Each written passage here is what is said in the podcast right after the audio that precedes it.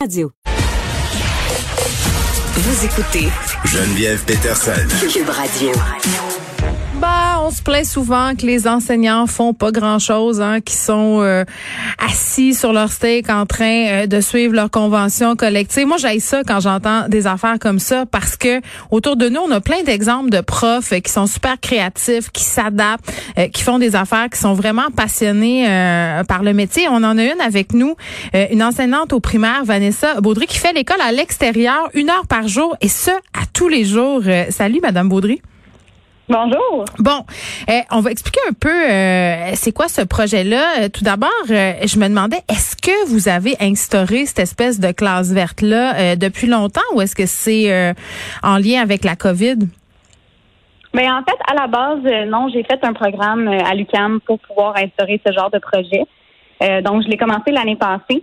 Puis je l'ai appliqué cette année aussi avec mes élèves. Mais c'est sûr que la COVID a fait en sorte que je me suis dit euh, que j'allais augmenter la fréquence à laquelle j'allais aller à l'extérieur, euh, justement parce que le risque de contagion aussi est 80% moins élevé quand on est mhm. dehors. Donc, ça venait comme en corrélation. Là. Fait qu'au départ, euh, vous voulez sortir quelques fois par semaine, puis là, vous le faites par, une fois par jour. comment ça marche concrètement, ces classes-là? Ben en fait, on s'organise, on demande aux parents que les enfants soient bien habillés parce que justement, c'est pas eux qui, qui décident un peu, c'est pas eux qui achètent leurs vêtements. donc, il faut vraiment que les parents soient bien informés. Euh, mais dans le fond, on instaure des routines. Le plus important euh, pour les enfants, euh, même dans, à la base dans la vie, c'est d'instaurer des routines. Donc, quand c'est fait, c'est juste plus rapide.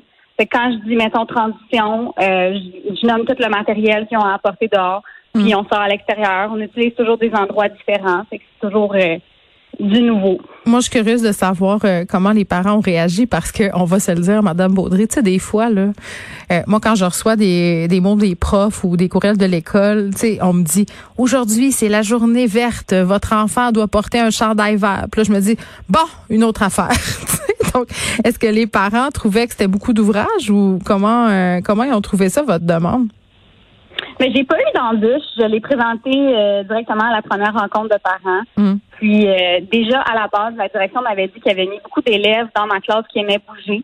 Euh, puis je pense que ça m'a aussi facilité la tâche dans le sens où j'ai l'impression que ben, vraiment tous mes élèves sont super motivés. Puis ceux qui l'étaient moins, c'est un des bienfaits justement du plein c'est la motivation scolaire. Donc, euh, je les ai de cette façon-là. Mm. Mais non, les parents, ils ont vraiment pas mal réagi parce que, c'est tous les parents disent tout le temps, ah ben moi, mon enfant, j'aimerais ça qu'il sorte plus à l'extérieur. Mais là, je le fais pour ben pas pour eux, mais tu c'est comme complémentaire. Ben oui, puis moi pour leur enfant. Moi quand j'étais euh, quand j'étais à l'école moi-même, j'avoue que ça aurait été un rêve, j'avais donc espoir que un moment donné un de mes profs comme dans les films m'amène dehors en classe verte, qu'on aille se promener dans la forêt, euh, qu'on regarde des affaires. Bon malheureusement, j'ai pas eu la chance de vous avoir euh, comme prof, mais là ce que je comprends, c'est que vous sortez beau temps, mauvais temps, même quand il pleut, même quand il neige, même quand il fait froid. Oui, ben moi, je dis à mes élèves, c'est ce qu'on a appris aussi dans mes cours de tonnerre, il n'y a pas de mauvaise température, il y a juste des gens mal habillés. Donc, quand tu le sais, qu'est-ce qu'ils annoncent, ben, tu t'arranges en conséquence pour avoir l'habillement nécessaire.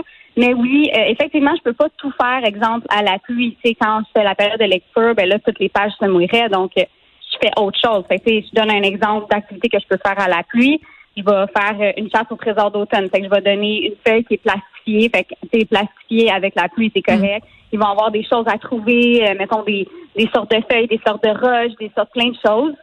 Puis si on leur punch sur eux. Donc euh, tout moi dans la vie, je me dis tout se fait sky's the limit.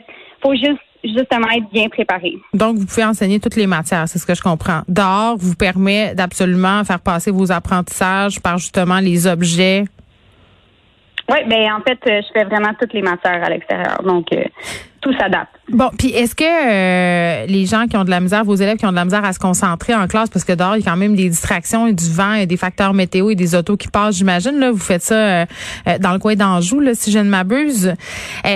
comment ils réagissent à tout ça? Est-ce qu'ils ont de la misère à se concentrer ou ça, au contraire? Mais en fait, le petit parc que j'utilise qui est proche de l'école, il y a comme pas de, de rue vraiment trop euh, active là, au niveau de la circulation et tout. Hmm. Donc, euh, ben, en fait, le petit parc où est-ce qu'ils ont tous leurs arbres à eux au lieu de leurs pupitres, ben il y a vraiment pas tant de bruit. Fait que par rapport à ça, mais je leur ai déjà tout expliqué c'est quoi les stimuli externes que tu peux avoir, justement? Euh, un avion qui passe, euh, le, bruit d'une voiture, euh, le, il arrive quelqu'un qui passe sa souffleuse, tout ça. Mais on dirait qu'ils se sont comme un peu habitués c'est de l'habitude aussi. Au début, c'est sûr que c'était nouveau, puis il faut comme les les présenter à ces à ces stimuli-là, à ces ben oui, je comprends. L'habitude. Puis euh, ce que je trouve absolument intéressant, c'est que pour certains élèves, parce que bon, ça se passe en ville, c'est souvent le seul contact avec, si on veut, un peu de nature là. Oui, ben c'est ça. Moi, en fait, je fais du plein air urbain, donc euh, urbain, ça veut dire que c'est à Montréal. Mais tu sais, comme plein air, ça veut dire juste aller dehors. Puis des fois, on, on s'arrête à se dire, ben non, moi, je suis en ville, je peux pas faire de plein air ben oui, tu peux en faire, tu sais, va marcher dans les rues, va faire autre chose, mais c'est juste prendre de l'air, c'est ça qui est bon pour la santé. Puis quand on se dit des fois, oh non, je veux pas y aller, puis là tu sors dehors, c'est comme, hey, finalement je me sens bien. Ben tu sais, ça c'est un bienfait du plein air. Ben, ben oui, puis j'ai envie de vous vous demander, c'est quoi les bienfaits que vous remarquez euh, chez vos élèves? Il y en a tellement. Mais dans le fond, euh, tu sais, je peux y aller plus par rapport aux bienfaits qui sont euh, psychologiques. Ben oui. Euh, ça, ça vient vraiment améliorer la confiance en soi, la motivation scolaire, mais surtout, ça diminue le stress. Tu sais, quand on est à l'extérieur, on se sent comme plus libre. Oui, ça fait une pause aussi. Le est meilleur. écoutez, il y en a tellement. J'ai fait une revue de littérature là-dessus justement pour prouver exactement pourquoi euh, c'est quoi les bienfaits euh, du plein air, mais ça diminue aussi la fatigue mentale. Euh, ça améliore la concentration. Il y a des études par rapport au TDAH, comme quoi ça diminue les symptômes du TDAH. Hmm. c'est infini. bon, là, je vous pose la question délicate. comment les autres profs de votre école réagissent? Tu sais, parce qu'on a entendu toutes sortes d'histoires, notamment pendant la COVID-19, des profs qui voulaient mettre en place plein d'initiatives pour s'adapter, pour se réinventer. Puis souvent, je trouvais ça dommage parce qu'ils se faisaient mettre des bâtons dans les roues par le, le syndicat ou les autres profs trouvaient qu'ils en faisaient trop, qu'ils étaient trop zélés. Comment c'est accueilli?